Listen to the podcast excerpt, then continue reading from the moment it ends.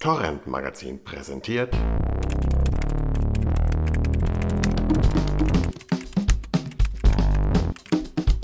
Das serielle Quartett.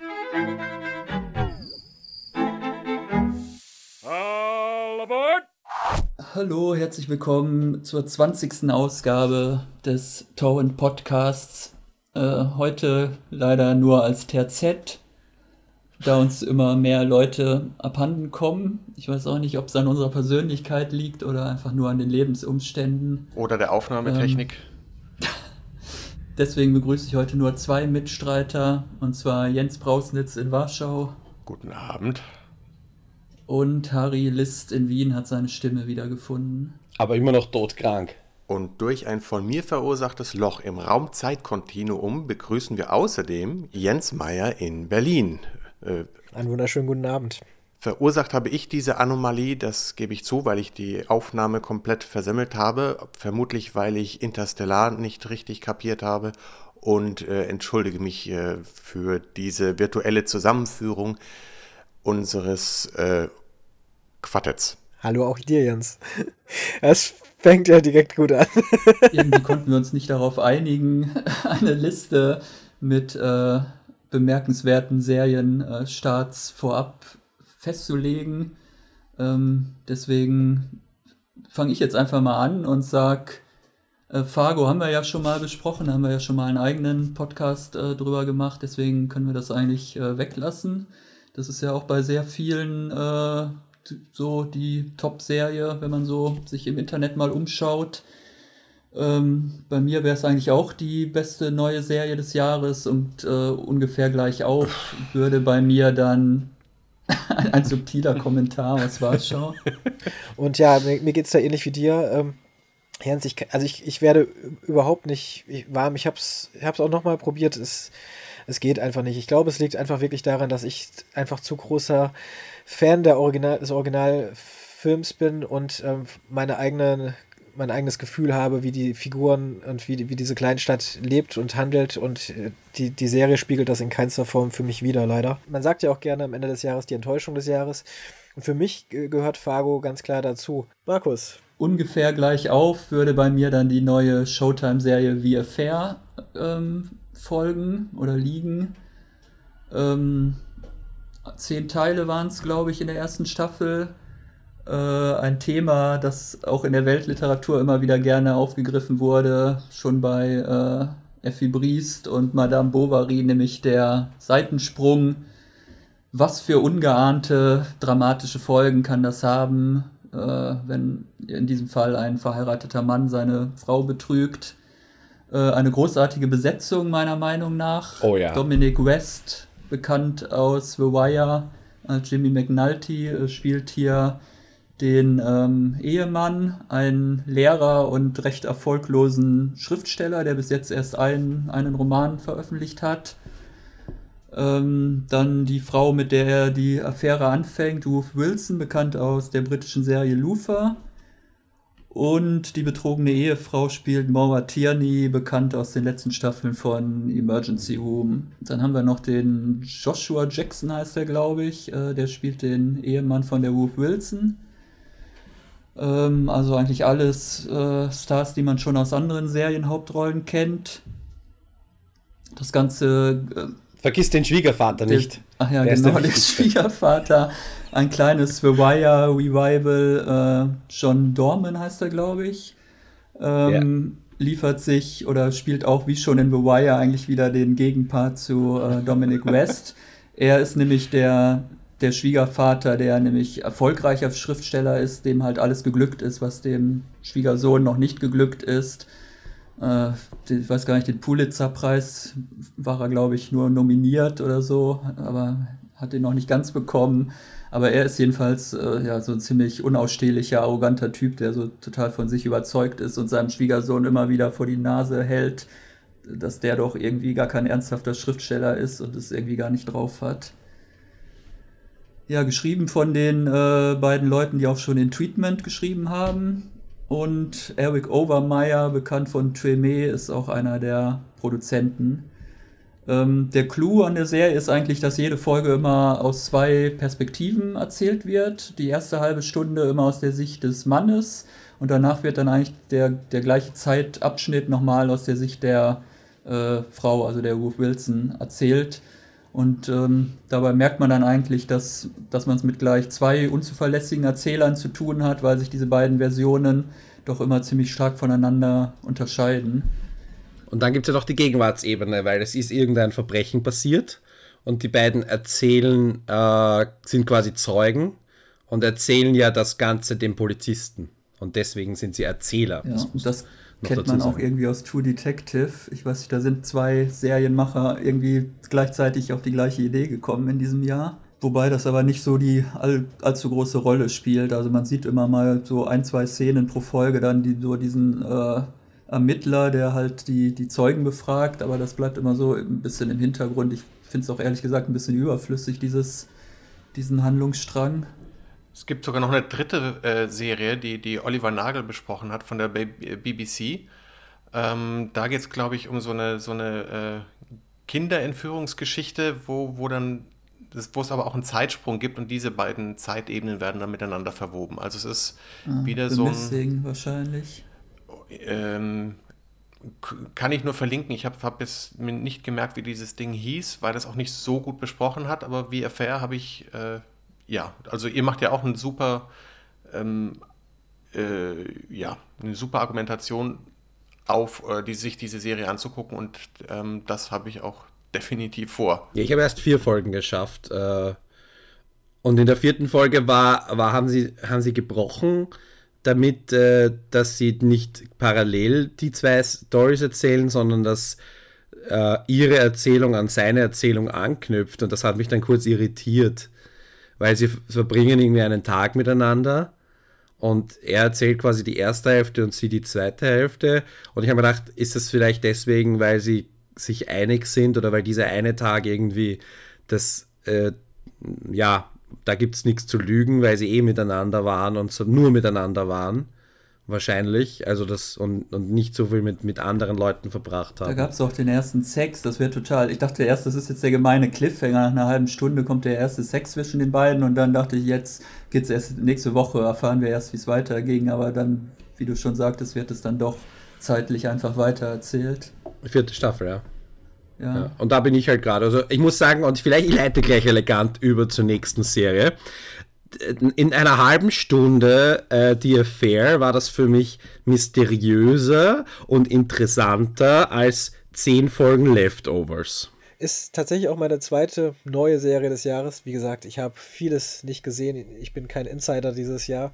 Äh, ist tatsächlich auch The Leftovers äh, gewesen, ähm, was für mich auch durchaus eine persönliche Serie des Jahres war. Die mochte ich auch sehr gerne.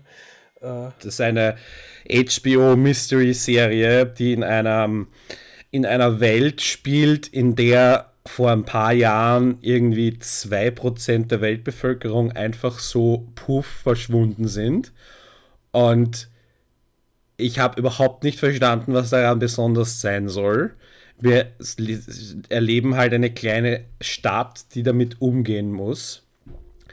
Und ich habe mich immer gefragt, okay, für die Leute, denen das passiert ist, ist das wahrscheinlich tragisch, aber irgendwie hat das die ganze Welt infiziert und es gibt irgendeinen komischen Kult, die nicht reden.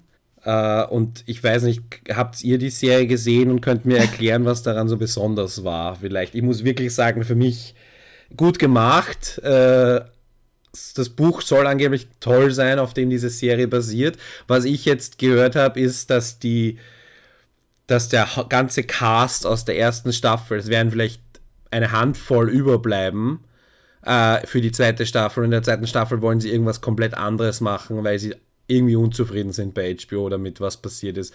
Und darstellerisch ist die Serie sehr gut besetzt. Ähm, Amy Brenneman spielt äh, komplett stumm, äh, eine Anhängerin von diesem Kult. Äh, Christopher Ecclestone, einer von den Doctor Who's, spielt, spielt irgendwie den, was ist er, Priester oder sowas, ja. irgendeine komische Art von Priester.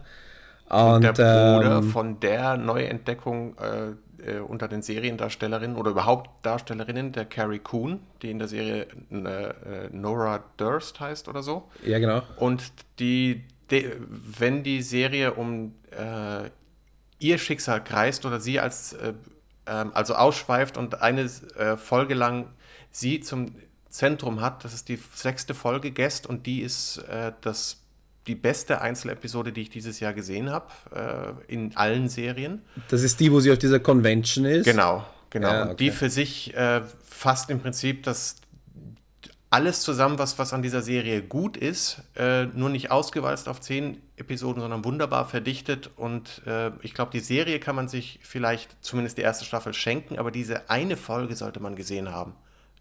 Allein wegen Carrie Coon. Das stimmt, man braucht aber halt ein bisschen das Hintergrundwissen. Ja, das haben das, wir ja schon gegeben. Weil, aber stimmt, diese, diese, diese Folge ist super. Äh, ist, als, als, das muss ich dir absolut recht geben. Das war wirklich eine hervorragende Folge. Ähm, sie passt halt einfach nicht rein. Also es geht ja in der, in der Stadt nichts weiter, es geht mit den anderen Figuren nichts weiter und es geht auch für die Figur der Nora Durst nur innerlich ein bisschen was weiter. Ich habe aber jetzt keinen Anknüpfungspunkt nach hinten oder nach vorne mhm. auf die anderen Folgen gefunden, dass das jetzt äh, gerechtfertigt hätte, diesen Exkurs zu machen. Ja, also die Einzelepisode um ihren Bruder war ja auch äh, so, ein, so ein Highlight in dieser Staffel. Ähm, ne, mit dieser Geldgeschichte, auch verdichtet zeitlich, ne, auf einen Tag reduziert. Ähm, das war auch spannend oder gut erzählt. Und äh, also warm geworden bin ich mit der Serie auch auf gar, gar keinen Fall. So sehr so, ähm, mir die Musik gefallen hat, auch wenn sie vielleicht zu oft eingesetzt wird. Ähm, den Piloten fand ich auch handwerklich nicht so toll. Den hat, den hat HBO aber, glaube ich, auch umschneiden lassen. Also da, da war. Also es gab ja auch so einen ver verzögerten Serienstart. Also der, der Serienstart wurde ja, ich glaube, um ein paar Wochen nach hinten verschoben. Oder halt zwei oder drei Wochen. Ähm, Dennoch bin ich gerade auf die zweite Staffel gespannt, weil die Geschichte von der Buchvorlage haben sie mit der ersten Staffel quasi beendet. Und jetzt kann eigentlich äh, Lindenhoff übernehmen oder äh, mhm. ein paar Gänge das hochschalten. Das ist ja schon mal schief gegangen, oder? Äh, das ist, äh, darüber könnte man streiten. Ähm, also das ist, wenn, wenn er äh, nicht als, ja, hier ist er einfach, er ist reifer, er ist auch federführender äh, in der Geschichte. Und ich glaube, der kann aus diesem Setting wirklich was rausholen. Also ich mag ihn als Autor sehr. Äh, ich mag ihn als Skriptdoktor von diversen Spielfilmen weniger. Ähm, aber auf jeden Fall ähm, ist das äh, ein Drehbuchautor mit einer eigenen Stimme, äh, der sich dann auch nicht verbiegen lässt. Und ich find, bin da sehr gespannt und sehr neugierig auf eine zweite Staffel. Ja, wenn die das Ganze resetten können und ähm, es gibt aber, ich meine, die Liv Tyler Rolle hat überhaupt keine Funktion gehabt.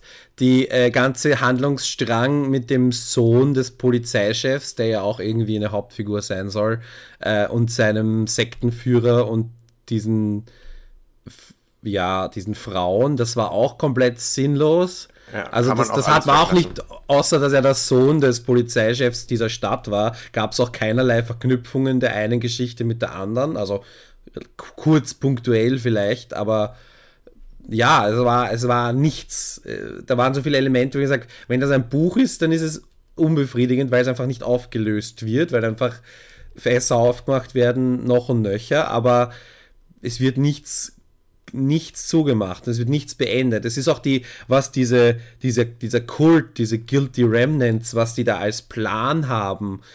Also was soll das? Was ich weiß soll gar das? nicht mehr, wovon du redest. ja, ich wollte nicht spoilern. Jetzt mein Gedächtnis, ach ja. Also ich muss sagen, ich äh, fand die, die ganze Serie atmosphärisch sehr interessant, auch wenn man vielleicht oft nicht weiß, wo soll das alles hinführen oder diese ganzen Handlungsstränge nicht so richtig zusammenfinden. Aber ich fand das eigentlich atmosphärisch, hat mich das äh, die meiste Zeit total reingezogen. Ich habe mich immer gefragt, warum äh, sind die Hunde plötzlich böse oder warum meint irgend so ein komischer Typ, die Hunde sind nicht mehr die Hunde, die wir früher kannten, geht ihnen aus dem Weg und dann steht plötzlich nachts irgendwie so ein Hirsch oder Elch, äh, steht mitten im Haus und da weiß man auch nicht, dreht die Tierwelt durch, was ist los? Ja, die, die, ja, die, die Hirsche brechen ein in die Häuser und verwüsten sie. Und dieser komische Mystery Man da, wo man auch nicht weiß, ist er eigentlich nur im Kopf von diesem genau. Sheriff oder gibt es den wirklich, der halt immer sagt, du musst den Hund erschießen oder nimm dir ein Gewehr, jetzt kommen die Hunde alle oder irgendwas. Also ich fand es irgendwie doch, also mich hat es gepackt, auch wenn ich befürchte, man wird nie erfahren, was das Ganze soll und wahrscheinlich fällt das dann irgendwann auch in der dritten Staffel alles völlig auseinander.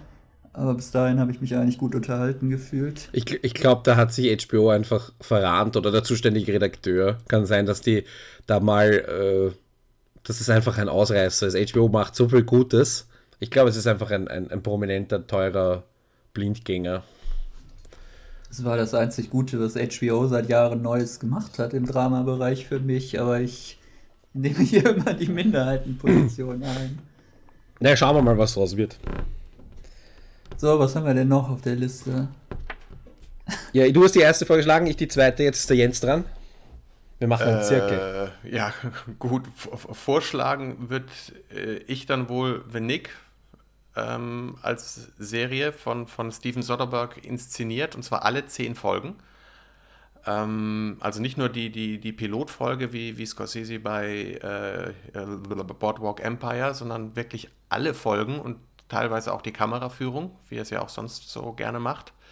Ähm, eine Krankenhausserie, die angesiedelt ist äh, um die Jahrhundertwende, allerdings Jahrhundert äh, 19. auf 20., wo die moderne Chirurgie gerade erst im Entstehen war und äh, noch äh, ja, mehr Leute im Hörsaal beziehungsweise oder dem, dem, auf dem Operationstisch im Hörsaal äh, gestorben sind, während neue äh, Behandlungsmethoden ausprobiert worden sind.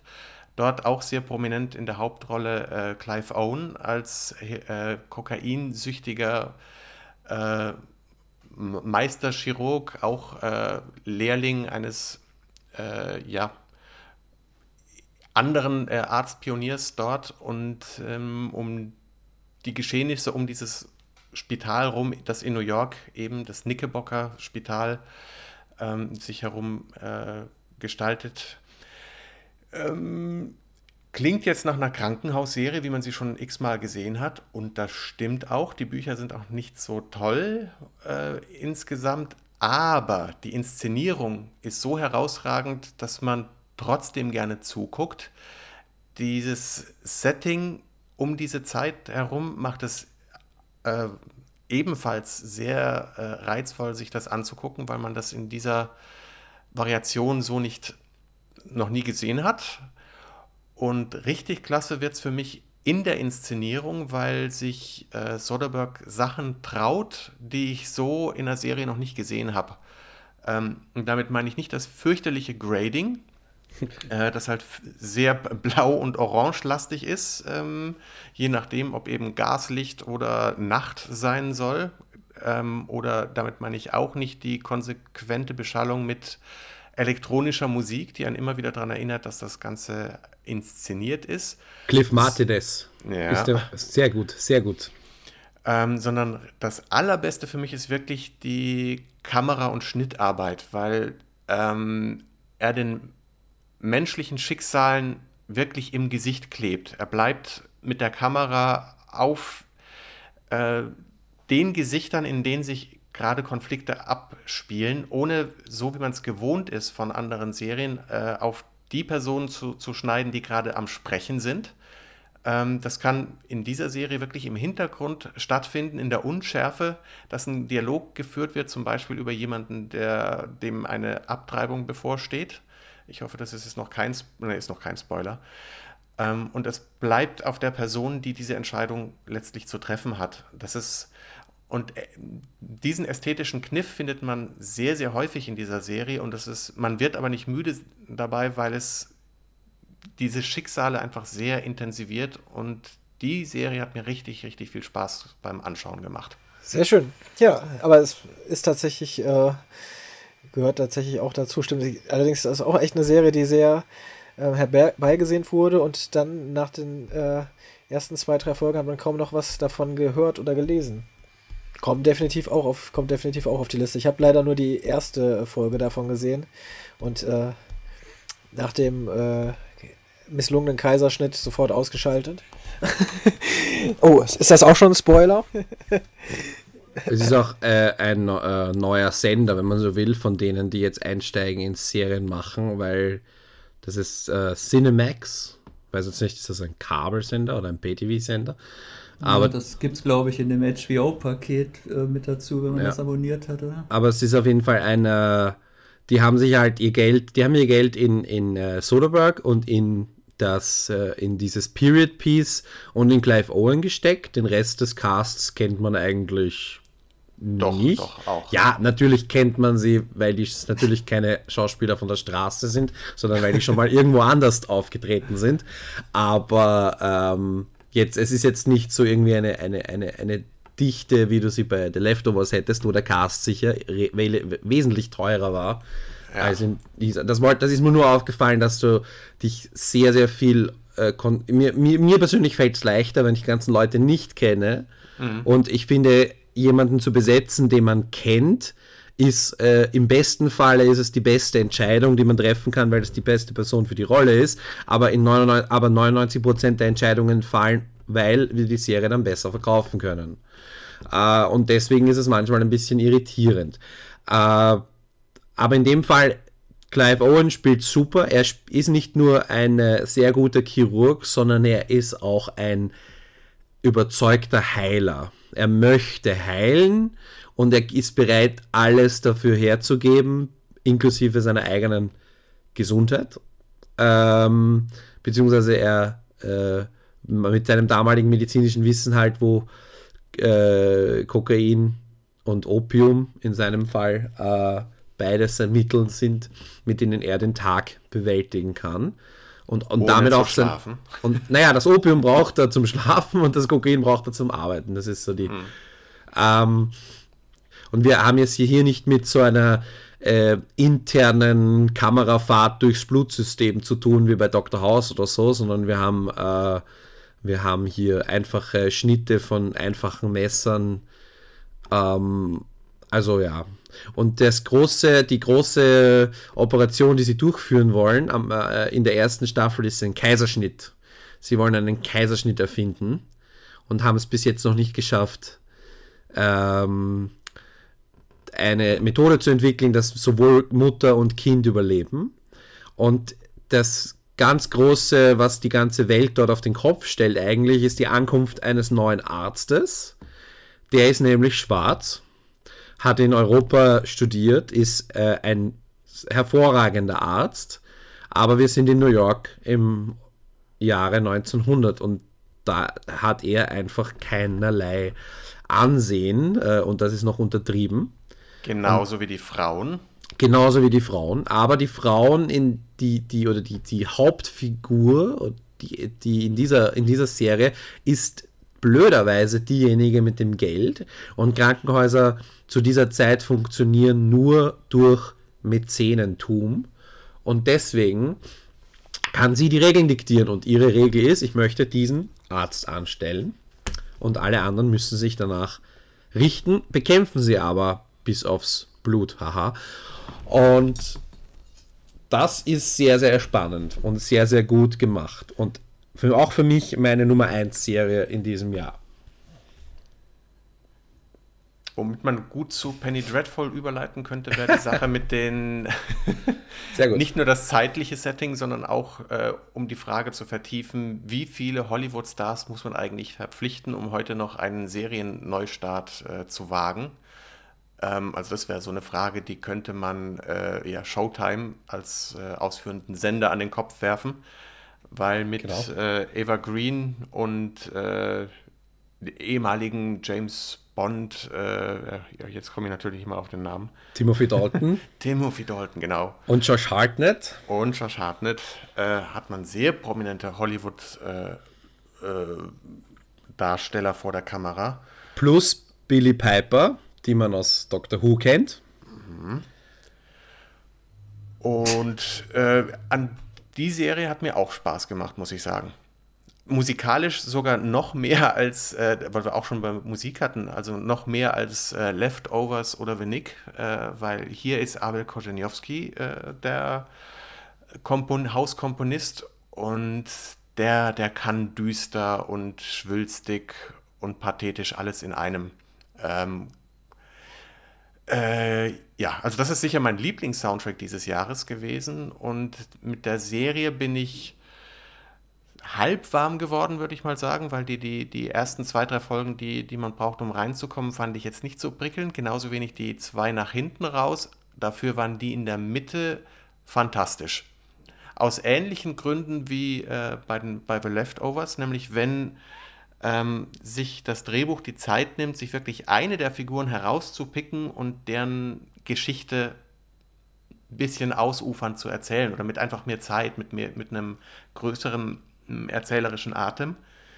Die Folgen fand ich absolut fantastisch und äh, macht mir Lust auf mehr und vor allem die zweite Staffel. Wobei Aber kennen wir nicht das Schicksal dieser ganzen Figuren schon? Wir wissen doch schon, was mit Frankensteins Monster und mit, äh, ich weiß gar nicht, wer da noch alles vorkommt. Nee. Dorian Gray und ist nicht auch noch Dracula oder irgendein Vampir dabei? Ja, es wird ja alles miteinander verwoben. Das ist ja das, das, was dann wiederum funktioniert an der Serie. Also so sehr es einen einerseits stört oder verwundert, dass diese ganzen Gothic-Horrorfiguren äh, von Frankenstein über Van Helsing taucht ja auch noch auf, äh, dass, dass diese ganzen klassischen Monstergeschichten verwoben werden, nochmal um welche neue Figuren, sage ich mal, bereichert werden. Ähm, und die, die, die Dracula-Geschichte, also mit Mina, die entführt ist äh, und befreit werden soll, ähm, die ist im Prinzip mit der ersten Staffel abgehandelt. Und das, was die Figuren eigentlich mehr eben miteinander verbindet, ist dieses Dunkle in ihrer Seele, was eben ebenso bedrohlich ist, wie ihnen äh, spezielle Fähigkeiten verleiht. Ähm, und so werden die zu einem so eine Art super Ermittlerteam. Ja, das, das geht eigentlich auch in die falsche Richtung. Also naja, es, ist so ähnlich wie The mhm. League of Extraordinary Gentlemen, dieser, diese Comic-Verfilmung. Nur in gut. Nur, ja, äh, ich meine, die war halt, die war halt ein netter Kinofilm mit, mit Effekten, aber auch hier es sind halt, ist es halt nicht so präzise. Also du könntest jetzt, der Amerikaner, der, der nach London kommt, äh, könnte jetzt, in, im, im Film ist es Tom Sawyer, damit sie noch ein Buch unterbringen. Und hier ist es halt ein, ein namenloser Wild West Show-Darsteller, der aber auch ein dunkles Geheimnis hat, eben gespielt von George Hartnett. Ähm, und der als äh, eigentlich als brutaler äh, Mann für, oder als Mann fürs Grobe angeheuert wird von diesem äh, Afrika-Forscher Timothy Dalton, der eine, der seine Tochter sucht, eben Mina Harker, und gleich und unter Zuhilfenahme einer, einer Ziehtochter von ihm, die eben von Eva Green gespielt wird und die aber auch dämonische Kräfte hat, die sie nicht kontrollieren kann. Und ähm, das heißt, sie haben relativ wenig äh, wie, weil sie suchen sich dann Verbündete und diese Verbündeten, die sie, die sie sich dann suchen, das sind dann teilweise Leute aus der Literatur, ein junger Viktor Frankenstein zum Beispiel, ein alter Van Helsing, äh, also es ist, äh, äh also man könnte das auch umgekehrt machen. Du könntest auch den 14-jährigen Van Helsing zeigen und so weiter. Mhm. Und ich meine, das darum, darum geht es ja. die Serie heißt Penny Dreadful, weil das war eine Reihe von Heften, die sich eben mit genau solchen Geschichten beschäftigt haben und die eben für einen Penny verkauft wurden. Ja. Und ähm, das ist halt auch einfach, du, du kannst völlig äh, Public Domain Figuren nehmen und machst aus denen komplett was Neues. Und in 90% der Fälle ist es halt ja nicht mehr als einen Penny wert, aber in dem Fall ist es wirklich, äh, ja, ich fand es eine ganz nette Serie. Ich würde es jetzt nicht ähm, in meiner Top 10 Liste ist es nicht gelandet, aber es ist eine recht anständige Serie. Und ich, ich bin eigentlich nicht so der Horror-Fan, aber ich konnte mit der Serie was anfangen. Hm. Es klingt also ein bisschen wie Gotham. Der junge Pinguin, der junge Two-Face, die junge Catwoman und wann kommt ja. der Joker endlich? Nur halt extrem etablierte und noch nicht außer, also schon sehr oft erzählte Figuren, ähm, aus denen halt, ja, äh, die aber also Viktor Frankenstein zum Beispiel, äh, wir wissen, was der tut, was seine größte Erfindung unter Anführungszeichen ist. Aber in der Serie, er ist auch noch ein guter Arzt. Er kann, er, er ist quasi der Teamarzt, wenn du so willst, von dieser, von dieser Mannschaft, ja. Und er, äh, äh, er ist schon relativ weit, obwohl er noch so jung ist. Und er hat aber auch äh, in dem Fall ist, glaube ich, auch wieder ein veritables Drogenproblem. Ähm, und äh, damit er eben arbeiten kann und so weiter. Also es ist, äh, es sind halt so Elemente neu zusammengestellt. Es ist nichts neu erfunden. Wir haben alles schon gesehen, sowohl im Kino als auch im Fernsehen. Aber es ist eine sehr, sehr gute Kombination und ich, was ich auch sagen muss, ich habe Eva Green nie für eine gute Schauspielerin gehalten. Sie ist die absolut hm. beste und sie spielt hervorragend. Und wenn du dich immer aufregst, Markus, dass die, äh, wie heißt sie von Orphan Black bei äh, den äh, ganzen oh, Preisen, ja. bei den ganzen Preisen immer übersehen wurde, dann werfe ich jetzt Eva Green in den Topf und sage, also ich hätte Eva übersehen. Green für, für den letzten 300 Film schon für einen Oscar nominiert, aber das ist, äh, damit kann man ja gar nicht mehr öffentlich, mit so einer Meinung hm. kann man sich ja gar nicht mehr sehen lassen. Ja. Für mich auch, das, das handle ich nochmal kurz ab, äh, unser Lieblingsthema, nämlich, ich, ich, ich gräte hier einfach rein, ähm, gehörte auch zu den Tops des Jahres die zweite Hannibal-Staffel. Das ist ja eure, eure Lieblingsserie auch. Ja, aber Hannibal, äh, für die, die es interessiert, und eigentlich ist das ja auch überhaupt keine Neuigkeit, eine, wirklich eine grandiose zweite Staffel gewesen, vor allen Dingen äh, zumindest die ersten vier, fünf Folgen und auch wieder die letzte, das Finale. Mittendrin hing es mal wieder so ein bisschen, äh, ein paar Folgen, aber nicht viele. Ähm, hat sich wirklich grandios entwickelt, die Serie komplett unterschätzt von, von allen anderen in diesem Podcast, aber ähm, äh, das, das nur so am, am Rande. ja, ich hätte trotzdem lieber Mockingbird Lane von, von Ryan Fuller die ganze Serie gesehen. Also das hätte mir mehr gesagt, dieses Monsters Remake. Na gut, das war schon vor drei Jahren. Das wurde gekübelt, oder was? Äh, es wurde nur mhm. diese 40-minütige Pilotfolge mal, glaube ich, an Halloween ausgestrahlt und dann hat man es aber nie wieder was von gehört. Also ich habe, glaube ich, von Penny Dreadful nur den Piloten gesehen. Den fand ich atmosphärisch sehr schön, aber inhaltlich hat mir das alles nichts gesagt. Also da wird halt in der ersten Folge gleich irgendwie taucht dieses zusammengenähte Monster vom Frankenstein auf und dann irgendwie schreibt noch einer, Nicht ich so bin ganz. Dracula. da, da, müsstest also du wirklich das, weiter gucken. Also ich glaube... Ja, ähm, hat mich nicht gereizt. Ich bin aber auch kein Horrorfan, also... Ja, ich auch überhaupt nicht, aber mich, mich hat das mehr mehr interessiert, weil du hast halt eben diesen, ich weiß nicht, es ist nicht so ganz, ein bisschen Detektiv, Charakter hast du, Geschichte hast du, aber du hast halt irgendwie so diese ganze Mysteriosität und du kennst aber die ganzen Figuren, weil es Dorian Gray spielt auch eine große Rolle und du weißt halt einfach, wer das ist und was er tut und was er macht. Und der spielt aber, also der wird gut eingewoben in die Geschichte, ja. Mhm. Der ist einfach der Dandy, der Sex mit allen hat und zwar wirklich allen. Äh, und ja, das ist genau das, was du von dieser Figur erwartest. Also sie haben nichts. Das ist aber genau das, was ich von so einer äh, Showtime, ist doch, glaube ich, wieder sehr erwartet. Es fängt auch irgendwie gleich an, ich weiß nicht, die erste oder zweite Szene sieht man so, die Kamera fährt über diese Wild-West-Show, so, wo, glaube ich, gerade eine Vorstellung äh, zu Ende gegangen ist. Da hört man gleich so Stöhngeräusche. Dann denkt man, ah ja, okay, ich bin hier im amerikanischen Pay-TV. Und dann gibt es gleich so eine absurde Sexszene im Stehen zwischen diesem, ich dachte, das wäre auch noch Buffalo Bill, aber ist es anscheinend gar nicht. Also dem Josh Hartnett, der da gerade irgendeine Frau im Stehen nimmt. Also da wurden alle Klischees schon wieder übererfüllt in den ersten drei Minuten.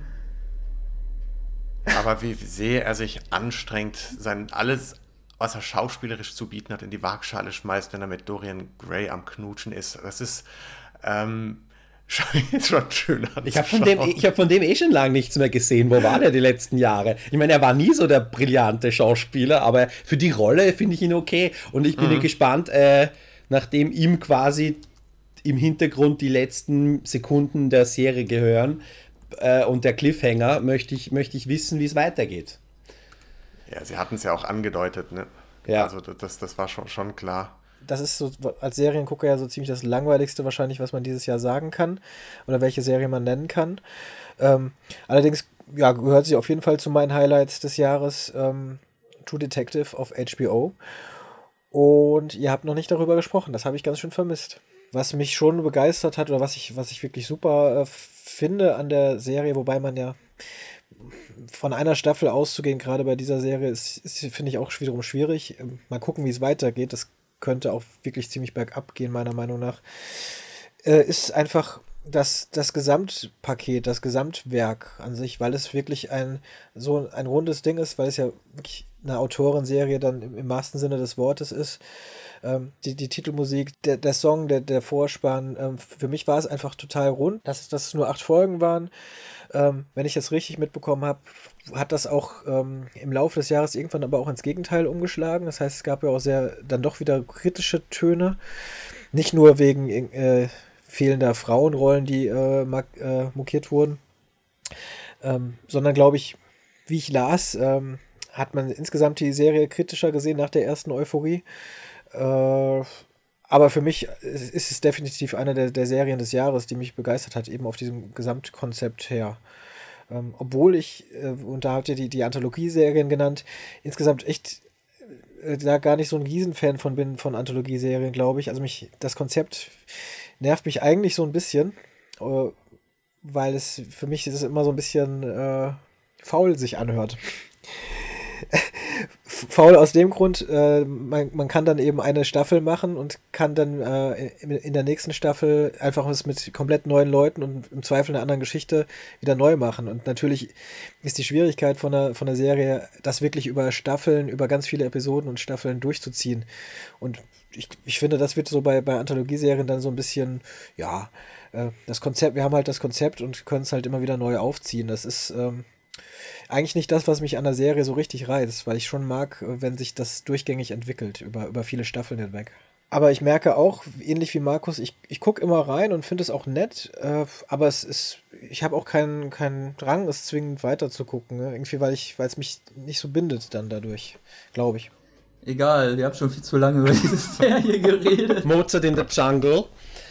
ähm, Hattest du da nicht gesagt, da gibt es viel zu wenig Sex dafür? Habe ich gesagt, habe ich gesagt, es war nur in der ersten Folge viel Sex, es war nachher Ich finde, es stimmt. Ich habe jetzt die ganze Staffel gesehen und es gibt viel zu wenig Sex dafür, dass das Sachbuch, glaube ich, wie heißt es noch gleich? Äh, Sex, Drugs, Sex, and, Drugs and, Classical, Music. Music. Also es gibt viel klassische Musik, es gibt äh, Drugs, ja, gibt's ich weiß, yes. der trinkt immer nur so einen komischen Tee in dieser. ja, dieser der Schlagzeuger ist für die, ist, also der, der Percussionist ist für die für die Drogen zuständig. Und das aber auch nur harmlos. Ah ja, und die Cellistin spritzt sich auch immer irgendwas, weil sie angeblich was mit dem Handgelenk hat, aber da weiß man auch nicht so recht, was, ob das nicht auch eher irgendeine andere Substanz ist. Ja, aber Markus, worum geht's eigentlich? Worum geht's eigentlich? Amazon Prime Instant Video, unser Lieblings-Streaming-Dienst mit dem einprägsamen Namen, hat äh, nach Transparent seine, ist jetzt die dritte oder vierte äh, Eigenproduktion, wo es eine komplette Staffel gab. Drama ist es die zweite. Es ist doch eine Comedy-Serie. Ja, aber von den, äh, sie haben ja irrsinnig viele Kinderserien auch im Programm. Achso. Da, die die schaue ich mir ja nicht Alpha an. House. Also stimmt, dritte, stimmt. Entschuldigung, ich vergaß Alpha House. Es naja, und dann ist es doch schon die vierte mit Transparent. Egal. So, was ist dann die vierte? Alpha House, Transparent, Mozart ah. Jungle und? Betas. Betas, hat so. zwar niemand gesehen, das aber eine ganze Staffel. Gibt es dann, wenn der, wenn der Baum im Wald umfällt und keiner hört ihn, gibt, also stimmt, gibt es ihn dann? Die dritte, die dritte ganze Staffel, da von der irgendjemand was mitbekommen hat. Da sprechen wir, wenn, im Januar drüber, wenn wir sowieso einen äh, Schwerpunkt äh, in Sachen Computer äh, und neue Medien haben. Boah, muss ich immer noch was anschauen. Das ist aber wahrscheinlich schon aus den Amazon-Annalen längst wieder rausgelöscht. Wie bei Orwell, diese Serie hat nie existiert. Also bitte mal. Egal, Mozart in the Jungle. Es geht, es ist basiert auf einem Sachbuch, wenn ich es richtig verstanden habe, über das New York Symphony Orchestra.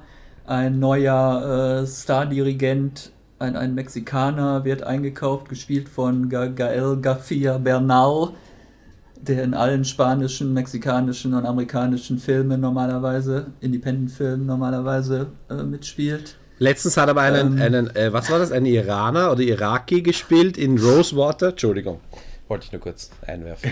John Stewart, Fernsehmacher, der Film dreht. Okay, Entschuldigung. Und er ist halt so, er erfüllt eigentlich dieses Klischee dieses äh, genialen, aber durchgeknallten äh, ja, äh, Künstlers halt. Ähm, er verdrängt dafür oder wegen ihm wird geschasst halt der langjährige bisherige äh, Dirigent des Orchesters gespielt von Malcolm McDowell. So also ein alter, grantiger, auch sehr von sich überzeugter äh, Maestro. Und es gibt eigentlich dann noch eine zweite Hauptfigur, das ist äh, so eine junge o Oboistin oder wie sagt man? Also eine sehr charmante Serie. Es sind nur zehn Folgen, die immer so zwischen 22 und 29 Minuten dauern. Man kann sich das eigentlich auch innerhalb von knapp fünf Stunden hintereinander wahrscheinlich schnell mal äh, angucken ist jetzt nicht weltbewegend, ist aber halt sehr charmant. Ich, ich fand vor allem äh, interessant, dass es wirklich mal ein Setting ist, das ich noch nie in einer Fernsehserie gesehen habe. Also da hat man wirklich noch mal was gefunden, halt nicht die 20. Arztserie und die 10., die, die 100.000. Krimiserie. Du müsstest doch auch halt noch das verrückte Orchester kennen, oder? Vom ZDF. Nein. Diese israelische Comedy-Serie in den 80ern. Ich kenne diese, diese Serie mit Dieter Haller vorhin im Knast. Knastmusik hieß sie, glaube ich, ne? Wo die vier Knackis jeder jeweils ein Instrument spielen. Also äh, Streichquartett-Sketch gibt es auch bei Loriot, aber ich dachte jetzt wirklich an, an das verrückte Orchester. Habe ich auf äh, YouTube mal wiedergefunden und es ist eigentlich überhaupt nicht so witzig, wie ich es äh, in Erinnerung habe. Also ich hatte zumindest noch nie eine Serie gesehen, die in der Welt der klassischen Musik spielt, deswegen war es für mich was ganz Neues. Ich fand auch super, es gibt dann eigentlich keine so klassische Filmmusik oder Score, sondern es werden halt wirklich als, als Score gibt es praktisch dann äh, irgendwelche Konzerte oder Sinfonien von Sibelius, Mozart, Brahms oder hast du nicht gesehen. Ich fand die Schauspieler oder die Figuren alle sehr sympathisch. Also vor allem halt diese beiden Hauptfiguren. Äh, Gar Garcia Bernal äh, macht das auch sehr gut, dass er, er, er schwankt immer zwischen Genie und Wahnsinn und immer wenn man denkt, er weiß eigentlich gar nicht, was er tut, merkt man, dass er doch eigentlich äh, ein ziemlich cleveres Bürschchen ist, der immer so kleine Pläne im Hintergrund schmiedet. Ja, wie gesagt, zu wenig Sex eigentlich. Und ansonsten äh, eine ne sehr sympathische, sehr unterhaltsame Serie. Tut keinem weh. Und schön inszeniert, ähm, tolle Kameraarbeit. Ja. Eine Serie, die ich aber noch nicht gesehen habe, ähm, die aber jetzt momentan auch, äh, auch sehr gelobt wird. Ich habe nur die erste Folge gesehen, weil es äh, eine Pilotfolge war, die mich jetzt auch nicht rundum überzeugt hat, wobei ich sie noch am besten dieser letztjährigen äh, Pilotfolgenstaffeln fand. Äh, und jetzt äh, gibt es ja die ganze Serie und die wird teilweise ja schon gefeiert. Aber du hast die gesehen, Markus? Das ist halt auch einfach so ein Thema, wo ich gesagt hätte, mach da einen schönen Independent-Film von 90 oder 100 Minuten draus, reicht den auf dem Sundance Festival ein, wo die Regisseurin sowieso schon ihre letzten zwei Werke laufen hatte und belästigt mich bitte nicht damit, da mir jetzt jahrelang da, äh, jedes Jahr eine neue Staffel rauszuhauen, weil ich möchte mich nicht mit diesen First World Problems von so einer äh, ich weiß gar nicht, ist das eine Kalifornien, glaube ich, oder mit irgendeiner so oberen Mittelschichtsfamilie. Äh, Sohn ist erfolgreicher Plattenproduzent, hat immer drei äh, willige Frauen gleichzeitig im Bett, äh, ist aber trotzdem total depressiv, weil er nicht weiß, wie er sein Kokain immer bezahlen soll. Und die älteste Tochter, die äh, schon irgendwie verheiratet ist, zwei Kinder hat, merkt plötzlich mit Mitte 40, dass er eigentlich doch lesbisch ist, was ihr vorher noch nie aufgefallen ist. Und die dritte Tochter äh, verliebt sich, glaube ich, auch immer in irgendwelche, ich weiß gar nicht. Ich habe gelesen, auch noch in den Transsexuellen oder in der ersten Folge macht sie sich jedenfalls auch immer äh, absichtlich an Männer ran, die einen großen Bizeps und dafür ein kleines, einen kleinen Verstand haben oder so. Also ich weiß nicht, was das soll. Ich, das sind alles nicht meine Probleme. Ich denke, es gibt irgendwie Wichtigeres. Äh, ich finde das Grundthema mit dem Vater natürlich, der dann irgendwie sein spätes Coming Out hat und halt seinen erwachsenen Kindern gesteht, dass er sich eigentlich als Frau fühlt, schon sein ganzes Leben lang. Das ist natürlich eigentlich ein super Thema, aber wie gesagt, ähm, ja, stimmt, dann, das, dann macht man eine das Setting, du hast völlig recht. Wenn das Ganze in einer, weiß nicht, brasilianischen Favela passiert wäre oder so. Na, bei Brasilien ist vielleicht das falsche Land. Aber ihr wisst, was ich meine. Eben nicht in dieser First World Oberklasse bürgerlichen Schicht, äh, dann wäre das wirklich interessant gewesen. Aber so ist das einfach nur verschenkt. Ich finde es gut geschrieben. Also ich finde die, die Figuren dort wirklich ähm, dreidimensional. Auch für mich dieser Stil ein bisschen nervt. Aber das hat er schon vorher. Ähm, aber man, man merkt die, die, Unsicherheit in der Inszenierung, dass, dass, dass äh, womöglich auch gar nicht so viel Geld da war, um, um manche Sachen so zu drehen, dass sie anders einfach besser wirken. Und es ist einfach nicht, nicht toll gedreht, nicht toll geschnitten. Da, ähm, wo ich nicht weiß, ob es am Geld liegt oder am Unvermögen oder der Doppelbelastung im Falle des, des Piloten eben für, für die Serie, das Buch und die Regie äh, verantwortlich gewesen zu sein äh, bin ich so überhaupt nicht mit warm geworden. Man muss halt bedenken, die Serie ist jetzt die, der absolute Kritikerliebling. Und da muss man sich, ich, da stelle ich mir halt schon die Frage, ob jetzt die Kritiker, die ja meistens gut, gut verdienende Journalisten, wenn sie sich irgendwo selber sehen, ja, oder sich, sich in eine Welt besser hineinversetzen können, äh, dass sie das über Gebühr gut finden, ja. Und ähm, ja, wirklich banal, wirklich. Ja, wir können ja einen Film empfehlen, der das nämlich genau macht. Ein Independent-Film, der ist von 2005, heißt Transamerica, äh, von Duncan Tucker geschrieben und inszeniert mit Felicity Huffman in der Rolle äh, hier eben, äh, ja, sie, sie spielt einen Mann, der zu einer Frau umoperiert wird. Und der ist sehr gut anzuschauen und ist er schneller vorbei als drei Folgen von Transparent. Da war doch bitte die eine Folge in Orange is the New Black tiefgründiger äh, oh, ja. als, als diese ganze Serie mit der, mit der, mit der Dings da, wie heißt sie? Also jede einzelne Szene mit dieser Sophia ist tiefgründiger, glaube ich, als die ganze Staffel von Transparent. Genau, Orange. Ich habe auch kein einziges Mal gelacht. Ich weiß nicht, es soll ja formal, ist es ja, läuft es ja unter Comedy. Ich habe, glaube ich, nicht einmal geschmunzelt oder was. Es ist ja überhaupt nicht darauf angelegt. Es sieht halt wirklich so aus, als wenn man sich so einen, so einen klassischen amerikanischen Independent-Film, so Arthouse, ja. äh, ge gepflegte Langeweile, äh, Leute im Park, die belanglose Gespräche über ihr Sexualleben führen.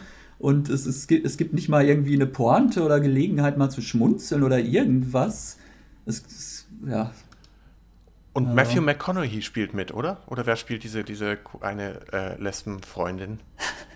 Also ich war, war überzeugt, dass es Matthew McConaughey, der eine weitere Paraderolle vorlegt. Jetzt kommen neue Verschwörungstheorien. Ich habe keine Ahnung, so genau habe ich da nicht aufgepasst und ich habe auch nur drei Folgen gesehen. Also das wäre mir aber jetzt neu. Das Nein, nein, nein, ist er nicht, aber.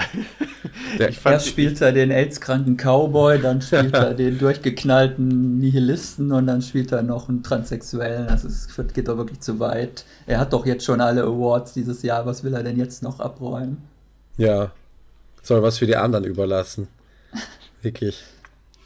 So, was machen wir jetzt noch? Ich finde ja, die, die europäischen Serien werden total vernachlässigt. Welche denn? Dieses Jahr war für mich das Jahr, wo die europäischen Serien, wo ich äh, zwei europäische Serien in meinen Top 5 habe, nämlich Gomorra, die italienische Serie, und die britische Serie Glue. Und dann gab es ja auch noch Kind, Kind, was der Jens, glaube ich, irgendwie ganz schlecht fand. Äh, auf Arte, diese völlig absurde französische Serie von Bruno Dumont und äh, über welche soll ich jetzt was erzählen? Glue, Glue. Ich habe nichts davon gesehen. Glue habe ich, glaube ich, ja. 20 Minuten der erste Folge gesehen, aber. Und dann aufgegeben. Ja, die, war das die, wo die in das Silo reinfliegen? War das die Serie? Ja, die Anfangsszene, ja. das war doch schon großartig. Okay, danke. Silo. Hat mich abgeschreckt. okay, danke. die fliegen in ein Getreidesilo und versinken im, im Korn. Abgedreht. Werden dann aber von den Freunden wieder rausgezogen, nur um am nächsten Tag doch tot irgendwo in, auf der Wiese aufgefunden zu werden. Ja, da siehst du, wie giftig das Korn war. ja, Glue, eine Serie meines britischen Lieblingssenders E4, den auch keiner kennt, der uns schon großartige mhm. Serien wie Skins und Misfits beschert hat. Äh, eigentlich ein, ein Jugendsender, auch hier wieder eine Coming-of-Age-Geschichte mit diesmal etwas älteren Hauptfiguren. Die sind alle so Mitte 20, haben schon die Schule abgeschlossen, haben auch so Berufe weitestgehend oder sind halt auf Jobsuche, wissen aber meistens äh, trotzdem noch nicht so recht, was mit ihrem Leben anzufangen. Und da wird halt nun einer äh, aus der Clique äh, wird ermordet. Plötzlich sind alle anderen natürlich mehr oder weniger verdächtig und äh, eine ehemalige Mitschülerin, äh, die inzwischen äh, bei der Polizei arbeitet, aber eigentlich eher so, so halt so in einer untergeordneten Position. Die wird nun aber hinzugezogen zu den Ermittlungen und äh, wird da halt wieder mit ehemaligen Mitschülerinnen konfrontiert und das Ganze ist ein etwas merkwürdiger oder auf den ersten Blick merkwürdig anmutender Genre-Mix. Man hat also einerseits diese, diese Krimi-Handlung, die sich über die ganzen acht Folgen zieht. Dann hat man halt diese Coming-of-Age-Geschichte und dann hat man als drittes Ele Element noch so eine Art Pferderennoper, äh, wie man es zum Beispiel aus Luck noch kennt, dieser kurzlebigen HBO-Serie. Oder aus den Rivalen der Rennbahn im ZDF in den 80er Jahren. Also es gibt dann tatsächlich immer so äh, ja, Pferderennszenen und es geht dann um Wetten und Wettbetrug und äh, alles Mögliche, was halt mit diesen Pferden zu tun hat. Also ich, ich fand es irgendwie sehr interessant. Es ist äh, toll gefilmt wieder. Wahrscheinlich gab es wieder überhaupt kein Geld, äh, aber es, sieht, es ist total einfallsreich gefilmt mit interessanten, äh, ja, mit tollen äh, Panoramaaufnahmen der, des englischen Landes, mit interessanten äh, ja, Effekten, Farbfiltern wahrscheinlich auch wieder und allem möglichen Zeug. Ich fand die Darsteller alle interessant, die kennt man überwiegend eigentlich nicht. Diese Ermittlerin wird von Jasmine Page gespielt. Die könnte man vielleicht aus diesem Independent-Film Submarine kennen, äh, der so vor vier, fünf Jahren rauskam. Aber die anderen sind eigentlich alle noch so mehr oder weniger unbekannt. Ich fand die aber eigentlich alle toll. Ähm, das Drehbuch stammt wieder von Jack Thorne, der auch schon bei Skins mitgeschrieben hat. Also mich hat es total überzeugt, obwohl ich wahrscheinlich schon 15 Jahre über der eigentlichen Zielgruppe dieser Serie liege, altersmäßig. Okay, danke dafür den Tipp. Ich, ja, ich gebe ja noch mal eine Chance irgendwann. Sollen, Harry, sollen wir beide noch Marco Polo kurz runter machen? Äh. Ihr solltet doch eigentlich eure Lieblingsserien, solltet ihr doch. Ja, habe ich nicht so viele dieses Jahr. Also eher, wenn Madman ist, ist da auch wieder in der, in der Pole Position wie eigentlich in den letzten Aber Jahren wir besprechen auch. ja nur neue Serien, die ja. ist weder neu noch ja, spielt. Wo spielt sie in welchem Jahr, in welchem Jahrzehnt inzwischen? 1970, glaube ich. Kommen wir gerade an, ja. Aber insofern kann ich neue Serien kann ich dann eher nur weil, machen. Weil dann sag ich, dass ich in 20 Tagen äh, sieben Staffeln West Wing gesehen habe. Und da können wir auch darüber reden von mir aus. Aber ja. Ja, wir reden nochmal Aaron Sorkin, genau. Okay, jetzt haben die letzten Leute abgedreht. äh, ich habe auch eine Worst-Liste. So, äh, ich fand zum Beispiel Black Sails, äh, hervorragende Piratenserie und Crossbones war das Beispiel, wie man es nicht macht. Äh, das ist richtig. Ich glaube, da sind wir uns alle drei einig. Ähm, ich fand eine ganz witzige Idee, die aber auch komplett langweilig äh, umgesetzt wurde äh, von den Network-Serien. Ich möchte ein bisschen auf die Network-Serien eingehen. Äh, Mixology, das war so ein Abend in einem Club und äh, jede Folge kreist um andere Figuren. Das war wirklich eine nette Idee und die ersten ein, zwei Folgen waren auch ganz okay, aber ähm, es war dann einfach völlig, äh, es ist dann irgendwas passiert.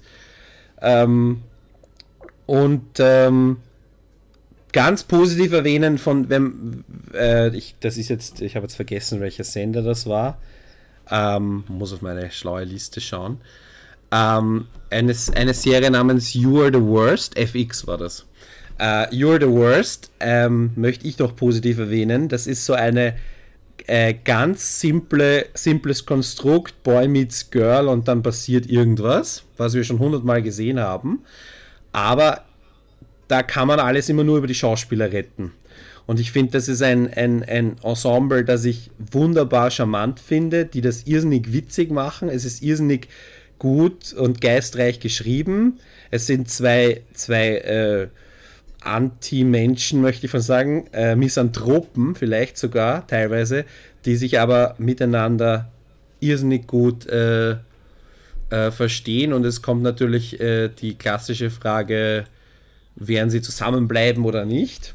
Und es ist ein ganz simples Konstrukt und ich kann das nur, das ist wirklich so eine meiner Empfehlungen, äh, so für zwischendurch zum Lachen äh, und wo auch die Next Generation der vielleicht wichtigen Seriendarsteller vielleicht oder vielleicht die übernächste Generation äh, mitspielt, schon heute. Und äh, das möchte ich euch ans Herz legen, von mir persönlich. Habt ihr irgendwelche Empfehlungen, die äh, wo ihr sagt, das hat vielleicht niemand sonst gesehen, aber die müsst ihr sehen? Äh, ich habe zwar eben schon alles aufgezählt. Wäre bei mir dann noch The Honorable Woman von Sundance BBC. Ähm, vorausgesetzt, man, man äh, mag trocken Maggie inszenierten äh, Agentenkram aus, aus England, also sowas wie Tinker Taylor Soldier, Soldier Spy oder auch, äh, also sowohl die, den Spielfilm wie auch die, die BBC-Serie aus den 80ern. die dann mit als, ich glaube, Smileys Leute war die Fortsetzung, äh, beide Male mit, mit ich, ich, oh, ich meine, es war Alec Guinness in der Hauptrolle. Mhm. Ähm, und wer auf solche komplex erzählten äh, Agentengeschichten steht, der ist bei der definitiv an der richtigen Adresse. Also oder wer auch vielleicht auch von, von Homeland enttäuscht war oder ist, wobei ich das nicht weitergeguckt habe nach den ersten drei Folgen, ähm, der hat mir sehr, sehr gut gefallen. Wobei es ist der schlechteste Pilot, den ich dieses Jahr gesehen habe. Ähm, dafür war die Serie sehr unterhalt, unterhalten, aber eben erst äh, nachdem die erste Folge rum war, die ging irgendwie gar nicht. Die ging, ging die nicht auch 90 Minuten oder waren das schon zwei Folgen? Ich habe es irgendwie nicht verstanden. Das wären anderthalb. Ich habe das in einem Stück, also ich habe das ja auf dem Festival gesehen, da lief das 90 Minuten am Stück. Ich habe aber nicht verstanden, ob das schon zwei Folgen hintereinander geschnitten waren oder ob das nur die Pilotfolge gewesen sein soll. Die, die, die, die ich gesehen habe, die erste Folge war, hat geendet mit der Entführung nach der Oper oder diesem Konzert da. Na, danach lief Maggie Gillenhall noch durch den Wald und suchte dieses Kind, was entführt wurde und dann passierten noch andere komische Sachen. Okay. Da bin ich dann irgendwie aufgewacht. Vielleicht Weil vorher war ja immer, waren ja immer nur so komische Reden. Äh, ja. Irgendwie vor, der, vor irgendwelchen Komitees Grauenhaft. und vor irgendwie. ja. ja. Sie hat immer auch mit dem gleichen Gesichtsausdruck irgendwie gefühlt fünfmal die gleiche achtminütige Rede gehalten. Und es war, es ist aber, sie haben so viel aufgebaut, also ich habe schon irgendwie Lust weiter zu schauen, aber es war halt wirklich so zart, dass es, also wirklich, ja, äh, wie der Jens sagt, es war wirklich ja. schlimm, es war wirklich schlimm. Ja. Es nimmt aber wirklich noch Tempo auf. Also sie brauchen wirklich diese, die, vor allem diese erste Folge und vielleicht noch einen Teil der zweiten, ähm, um den, das ganze Setting um, und die ganzen Figuren zu etablieren. Äh, wobei man eben vielleicht dazu sagen sollte, es geht um, um äh, einen israelischen Waffenfabrikanten bzw. deren Kinder, die beide äh, Zeugen waren, wie ihr Vater vor ihren Augen ermordet wurde und die ähm, also von, von vermutlich palästinensischen äh, Organisationen und die haben. Spoiler! Für, nö, das ist nur das, das Setting. Das passiert in den ersten drei Minuten. Ist die, die, die ähm, versuchen halt der, der, dieser Waffenfirma ein neues Image zu verpassen oder eben nicht mehr Waffen herzustellen, sondern sich für eine Völkerverständigung einzusetzen und sind ähm, aber auch nur Schachfiguren auf einem wesentlich größeren Brett und man weiß nicht, wer schiebt und wer hat welche überhaupt äh, welche Funktion. Und das, ähm, bis man diese Figuren eben alle auf dem Brett hat und weiß, wer für was steht oder auch nicht steht, ähm, dann wird es halt richtig gut. Aber da muss man halt auch den Atem mitbringen, weil sonst, sonst schläft man in der ersten Stunde ein. Ja, da muss man dem Jens vertrauen. Deswegen, deswegen machen wir das hier für Qualitätsempfehlungen. Ne? Es war aber auch ein bisschen so, dass diese Serie äh, von Anfang an immer so schreit, ich bin ein ganz großes Qualitätsfernsehen, schaut mal, was wir für tolle Kamerafahrten über drei Etagen wir uns hier leisten können. Und wir können uns Maggie Gillenhall leisten. also mir wirkte mhm. das alles zu gediegen und schon so, dass man schon seine Schauwerte so besonders herausstellen muss. Sowas ist mir eigentlich immer dann nicht so besonders sympathisch. Also den Eindruck hatte ich nicht. Also für mich war das einfach ähm, wirklich recht trocken inszeniert insgesamt. Also nichts, wo ich den äh, Eindruck hatte, die, die Kamerabewegungen äh, ziehen speziell Aufmerksamkeit auf sich. Also wenn sie versuchen, dieses fürchterliche äh, Applaus entgegen, äh, entgegenzunehmen und, und äh, langweilige Reden zu halten, äh, wenn man versucht, das in irgendeiner Form ästhetisch ansprechend zu, zu inszenieren, dann kann ich das äh, durchaus honorieren, weil es, sie, sie haben es immerhin geschafft, dass ich nicht eingeschlafen bin dabei. Und das, obwohl gefühlt äh, 200 Prozent der ersten Folge aus nichts anderem bestehen. Ähm, und danach wird es wirklich deutlich besser. Weil dann ist man einfach auch drin und dann gefällt einem. Ähm, es, es, sind auch tolle Frauenfiguren. Ich meine, das ist nicht mal die unbedingt von Maggie Gillenhall gespielte äh, äh, Fabrikantentochter, äh, sondern die äh, zum Beispiel ganz klar die, die, die, die äh, Chefin vom britischen Geheimdienst ist eine Superplayerin, die einen, einen, einen der tollsten One-Liner äh, in, in der letzten Folge hat, den ich nicht spoilern werde. Und wer den hören will, der muss entweder meine Tweets durchforsten oder, äh, oder sich die Serie halt wirklich bis zu Ende anschauen. Lohnt sich. Es fängt, es fängt ja schon im Vorspann an. Es, es, es ist mir richtig aufgefallen. Es kommen irgendwie zehn Darstellerinnen und Stephen Rea. Ja. Aber ist nicht auch, ist nicht wieder der Brutus ist auch wieder dabei. Der Brutus ist auch Menzies, dabei. Ja. Der ist auch in jeder britischen Serie. Aber meistens wird er dann nach fünf Minuten erschossen oder so. Ich weiß nicht, ob das hier auch wieder der Fall war.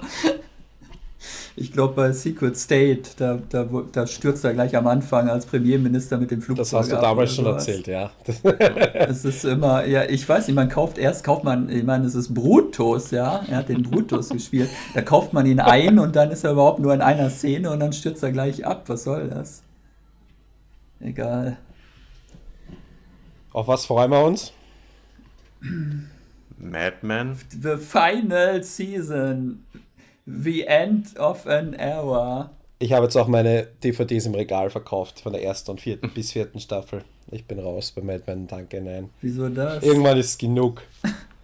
Ich finde, äh, ja, Netflix hat ja, ähm, wir, du, äh, Marco Polo ist gerade rausgekommen. Äh, ich weiß nicht, warum die Serie Marco Polo heißt. Äh, und nicht Kublai Khan. Und nicht Kublai Khan, ja. Also es ist ganz nett gemacht. Ich finde auch, dass sie ein bisschen auf den asiatischen Markt schielen. Das ist ganz okay. Sollen sie machen. Sollen ruhig Geld verdienen. Ähm, ich glaube, der, was man bei Netflix, was sich abzeichnet, ist ja auch, ähm, dass das, was Markus äh, jetzt gerne wieder mit Qualitätsserie bezeichnet, letztendlich meinst du ja hauptsächlich äh, HBO, ähm, denke ich mal so als Vorbild, dass Netflix da auch ein bisschen in eine andere Richtung geht, ne? die, äh, die äh, sei es, sei es House of äh, Cards, merkt man ja auch schon, hat eben viel mehr was von Thriller als von einer Politikserie, von, von einer oder Orange is the New Black hat ja nun auch einen ganz anderen Ansatz und, und auch Marco Polo setzt eben schon allein diese, echt, was mich nervt, diese nervigen Martial Arts Sequenzen da mit diesen Zeitlupen und alles, das finde ich halt echt affig so. Ne? Also das, äh, aber man muss dazu sagen, Marco Polo sieht, äh, finde ich schon, sieht grandios aus. Ähm, aber man merkt einfach auch, dass es so ein Vorzeigeprojekt anscheinend sein sollte werden sollte. Ich weiß nicht, ob es das wirklich immer noch ist, weil ich, äh, ähm, aber so, ne, dass sie so viel reingesteckt haben, dass sie so viel repräsentieren wollten, dass andere Sachen da irgendwie so runtergefallen sind. Dramaturgische, inszenatorische Sachen. Ähm, da wurde dann teilweise gefuscht auch. Das, das finde ich halt auch. Aber sieht toll aus, ähm, natürlich. Ähm, aber vielleicht halt auch einen Ticken zu sehr teilweise auf dicke Hose gemacht, was dann wiederum nicht eingelöst wird an anderer Stelle. Was mir besser gefallen hat von Netflix dieses Jahr war Bojack Horseman. Habt ihr? Da gab es doch auch das Christmas Special.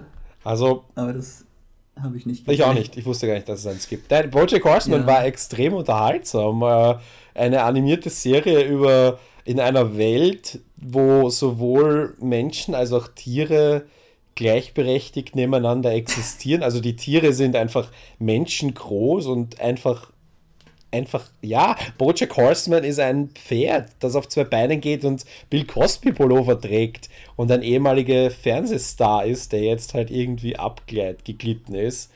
Und das Ganze ist irrsinnig unterhaltsam. Und ich, ich bin ein bisschen gespannt. Ich bin ja echt kein Fan von diesen ganzen Marvel-Superhelden, was auch immer, Filmen. Aber es gibt einen Plan, wie sie jetzt auf Netflix Dutzende Serien rausschmeißen werden in den nächsten Jahren. Genauso wie sie es im Kino gemacht haben, dass sie zuerst zu jedem Superhelden einen eigenen Film machen und dann einen Avengers-Kombinationsfilm. Genauso haben sie es geplant mit Serien und Superhelden, die nicht ganz so kinotauglich die sind, niemand kennt. die niemand noch weniger Leute kennen äh, und die nicht so kinotauglich sind. Und da bin ich halt schon gespannt. Also Daredevil zum Beispiel ist halt das berühmt, der berühmteste eigentlich davon, weil der im Kino damals so gefloppt ist. weil ähm, Matt Damon nicht mitgespielt hat. Ja. Wäre Matt Damon als Love Interest mit dabei gewesen, dann hätte was draus werden können. Love Interest von Ben Affleck, ja. ja. Das hätte ich dann auch gut gefunden. Und äh, da bin ich halt gespannt, Netflix, äh, die so viel äh, richtig machen und so viel Interessantes auch produzieren, was mir gefällt. Äh, ob die es schaffen, mich auch für diese ganzen Superhelden äh, Lawine, muss man sagen, äh, zu begeistern. Schauen also ich sehe lieber noch mehr Charlie Brooker, da, da fehlt halt was, aber das wäre halt die Überleitung in Sachen Christmas Specials. Ähm, weil ab, abgesehen von Downton Abbey, die halt auch jedes Jahr, glaube ich, ein äh, Weihnachtsspecial. Das war so äh, boring. Machen. Das war wirklich, das war keine Folge, Entschuldigung, was Downton Abbey dieses Jahr fabriziert hat. Das war einfach nur, oh, Schnach. Okay. Das war die Überleitung zu Black Mirror. weil Charlie Brooker eben, eine, eine, äh, ich glaube, einstündiges, äh, einstündiges äh, Christmas Special gemacht hat mit John Hamm, womit wir wieder bei unserem Lieblings-Madman wären. Äh, die habe ich leider noch nicht gesehen, aber man, da es da man zu Recht annehmen kann, dass es genauso schwarz und düster und äh, fies ist wie alles von Brooker, ist es wahrscheinlich eh besser, wenn man sich das erst jetzt zur Einstimmung ins neue Jahr äh, anschaut. Also Black Mirror äh, Season 2 äh, Christmas Special findet man bestimmt auch schon auf YouTube. Oder auf Netflix, USA, äh, Great Britain oder Dänemark oder was man sonst noch so zur was ich, äh, was ich auch gerne mehr beobachten möchte im nächsten Jahr sind Fernsehfilme. Ich habe mir jetzt gerade vor ein paar Tagen äh, angeschaut The Normal Heart. Und das war halt wirklich gut. Also wenn HBO einfach die Kohle hat, für zwei Stunden Fernsehfilm äh, Topstars zu verpflichten und eine tolle Geschichte äh, umzusetzen, die aber halt nicht ganz so kinotauglich ist, dann äh, will ich mehr davon sehen. Da, die haben ja auch irgendwie alle, alle für männliche Hauptdarsteller, glaube ich, alle fünf Nominierungen gehabt bei den Emmys oder so, kam mir vor, für The Normal Heart. Oder zwei Haupt- und zwei Nebendarsteller. Auf jeden Fall war der gesamte Cast, glaube ich, nominiert. In, äh, und, und es geht um äh, 80er Jahre, das äh, AIDS ist da in der, in der schwulen Community, keiner weiß, was das ist. Und es gibt eine Ärztin, die das, die das erforscht, die wird gespielt von Julia Roberts. Hallo im Fernsehen. Und äh, Mark Ruffalo ist ein Journalist, der, oder nicht Journalist, ein Drehbuchautor, der sich aber dafür einsetzt, dass äh, das Ganze, dass sie Geld bekommen für die Forschung und der sich halt Sorgen macht um seine Community, um die schwule Community, weil das die dort betrifft. Und ähm, Jim Parsons spielt mit von Big Bang Theory, der Typ.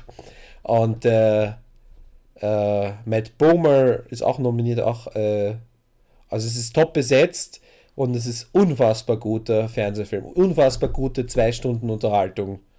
Mit ernstem Thema. Ja, und durchaus kommen auch immer mal wieder gern ins Kino. Also äh, einige von diesen HBO-Produktionen. Und genauso loben muss man sie ja für ihre äh, Miniserien, womit sie ja auch ständig äh, alle möglichen zumindest Nominierungen abräumen. Also dieses Jahr mit diesem Olive Kitteridge, wenn ich mich nicht irre, waren sie auch x-fach nominiert. Gesehen habe ich es auch noch nicht, genauso wenig wie Mildred Pierce, obwohl in beiden Fällen äh, tolle Leading Ladies äh, im Zentrum der, der Serien stehen. Also ob es äh, Frances Dermond äh, in, als Olive Kitteridge oder wie man immer, immer das heißt ist oder äh, komme gerade nicht drauf.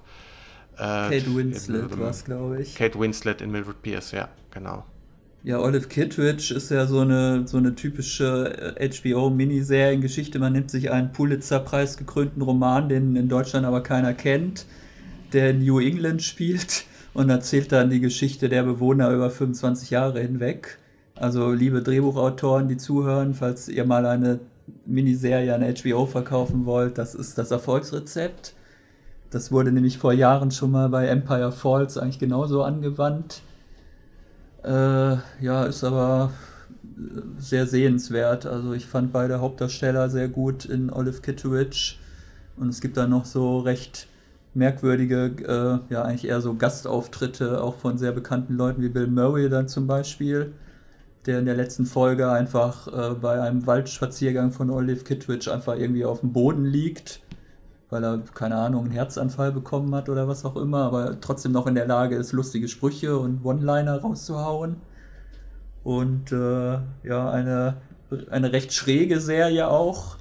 Also ich glaube nicht, dass wir sowas jemals im Mainstream-Fernsehen oder so sehen werden. Oder Pro7 kauft es wahrscheinlich auch eher nicht ein, weil doch äh, alle Figuren, doch vor allem äh, die Olive Kittredge halt ein sehr merkwürdiges Verhalten ihren Mitmenschen gegenüber an den Tag legt. Ja, überhaupt diese ganzen HBO-Fernsehfilme werden bei uns, ich meine, es ist ja schon für HBO-Serien schwierig genug, dass die bei uns irgendwo gezeigt werden, aber ich weiß nicht, hat Sky diese ganzen äh, Filme auch im Programm? Zeigen die Normal also Heart? Normal Heart war, war, jetzt, glaube ich, angekündigt bei Sky Atlantic. Ja. Aber ich meine, angekündigt, also das war, der Film ist, glaube ich, im Juni gelaufen. Also. Ja, die müssen ja auch erstmal Programmplätze finden. Die haben ja so, äh, so viele hervorragende Serien, dass sie gar nicht wissen, wo die zwischen der 18. Sopranos-Wiederholung jetzt sowas nochmal programmieren sollen. Ja, aber das sieht man halt, ich meine, so ein, ein, wenn du sagst, so ein Pulitzer.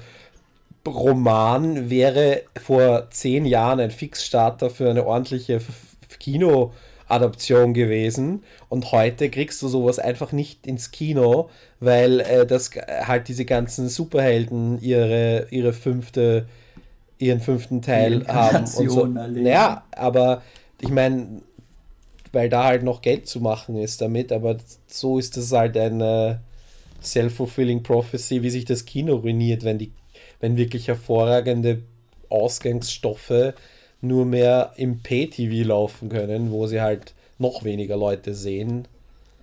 Naja, ähm, HBO setzt aber auf alle Pferde. Also wenn man äh, dieses Jahr steht uns ja auch noch die, die, das Remake von Westworld als äh, Serie ins Haus. Stimmt, ja. Äh, von, das ist doch hier cool, äh, Jonathan, Jonathan Nolan. Jonathan Nolan, genau, geschrieben. Ähm, ich bin da sehr skeptisch, muss ich sagen. Spät, nachdem ich jetzt auch in, äh, Inception gesehen habe. äh, Inception meine ich aber gar nicht Interstellar, Entschuldigung. Westworld hatte schon, schon äh, ein Sequel im Kino damals. Ja, ist halt wieder, es ist halt ein Remake, wieder ein, ein, ein, ein Kinofilmklassiker oder Genreklassiker in dem Fall, die für, für eine Serie hin, herhalten, aber eine richtig knallige ähm, Science-Fiction-Serie habe ich lange nicht gesehen und ich will jetzt nichts, kommt mir jetzt nicht mit diesem, diesem äh, Wachowski-Ding, was ansteht. Das ist auch alles schon mal so, so irgendwie da gewesen, aber so, so, so, so wirklich Science-Fiction. Uh, wobei, Moment, gab es nicht eine Ankündigung, dass die Foundation-Trilogie von, von, von Isaac Asimov verfilmt werden soll? Es gibt zu allem, zu allen bekannten Science-Fiction-Romanen der letzten 50 Jahre Ankündigungen, dass Sci-Fi oder irgendein Sender das als ja. Serie Weil das wäre der Hammer. Was alles angekündigt wird. Braunschlag-Adaption. Eine Ach Ja, die HBO Braunschlag-Adaption oder was Ja, war's? PBS, glaube ich. Ja, was machen denn die deutschsprachigen Serien? Ich freue mich ja schon auf die Vorstadtweiber. die kommen, glaube ich, in zwei Wochen beim ORF. Ja. Das Desperate Housewives in der Wiener Vorstadt. Meine, meine äh, informellen Quellen sagen mir, dass das mit den Vorstadtweibern auch nicht so hingehaut hat, wie sie das wollten. Ach das Mensch, ist es wieder umgeschnitten ist eher steintalerisch. Ah. Nein, ich weiß nicht. Äh, es wird wahrscheinlich sicher gesendet werden, also im Vergleich zu den Steintalern, die ja dieses Jahr auch Premiere hatten, obwohl sie vor vier Jahren gedreht wurden. Äh, im, in hier, in, also ich weil in Deutschland weiß ich jetzt überhaupt nicht, was passiert ist an Serien, muss ich ehrlich zugestehen. Nix. Die einzige deutsche Sendung, die ich dieses Jahr gesehen habe, es war aber keine Serie, die neu war, war die Anstalt. Das hat mich halbwegs unterhalten. Alle paar Wochen einmal. Aber ansonsten habe ich im deutschen Fernsehen nichts mitbekommen. Und äh, weil wir gerade bei non-fiktionalen Programmen sind, das die beste Fernsehsendung dieses Jahr, die neu ist, ist Last Week Tonight auf HBO mit John Oliver weil das war unterhaltsam, das war lehrreich, das war Journalismus und ähm, ich weiß nicht, ob ihr das je gesehen habt, aber das kann ich nur jedem ans Herz legen, als sich einmal in der Woche eine halbe Stunde Last Week Tonight with John Oliver anzuschauen auf HBO.